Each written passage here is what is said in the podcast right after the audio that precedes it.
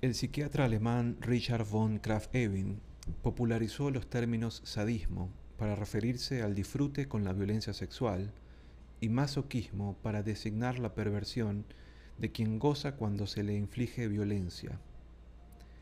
Era una época en que cundía la preocupación porque los grandes logros de la cultura alemana se estaban perdiendo a causa de la degeneración, lo que para Kraft-Ebing representaba las consecuencias hereditarias de un comportamiento inmoral.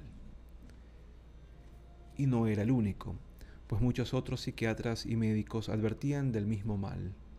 En este sentido, se anticipaban a la eugenesia de principios del siglo XX. Sin embargo, para Kraft-Ebing, quizá lo más preocupante eran las patologías sexuales, que parecían cada vez más frecuentes.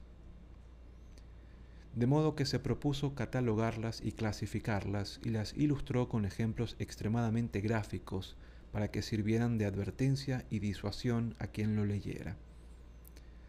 No obstante, es muy posible que lograra justo el efecto contrario y excitara más bien la imaginación masculina sobre comportamientos sexuales ilícitos. En más de 200 estudios de casos, Kraft-Ebing explicaba los orígenes y tratamientos de las patologías sexuales. Dividió las anomalías en amplias categorías que incluían el deseo excesivo, el deseo sexual inadecuado y el deseo sexual mal orientado grupo este último en el que incluyó la homosexualidad y la bisexualidad. En su descripción de la homosexualidad llamaba la atención el énfasis en sus orígenes biológicos.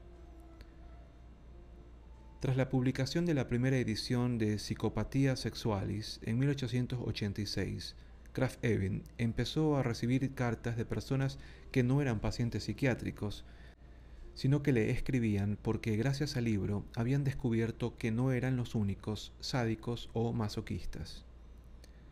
En este sentido, podría afirmarse que la clasificación de las patologías sexuales de Kraft-Ebing ayudó a configurar las identidades sexuales modernas. Sus relatos de casos hicieron que aquellas conductas no pareciesen meros vicios, sino parte del mundo natural.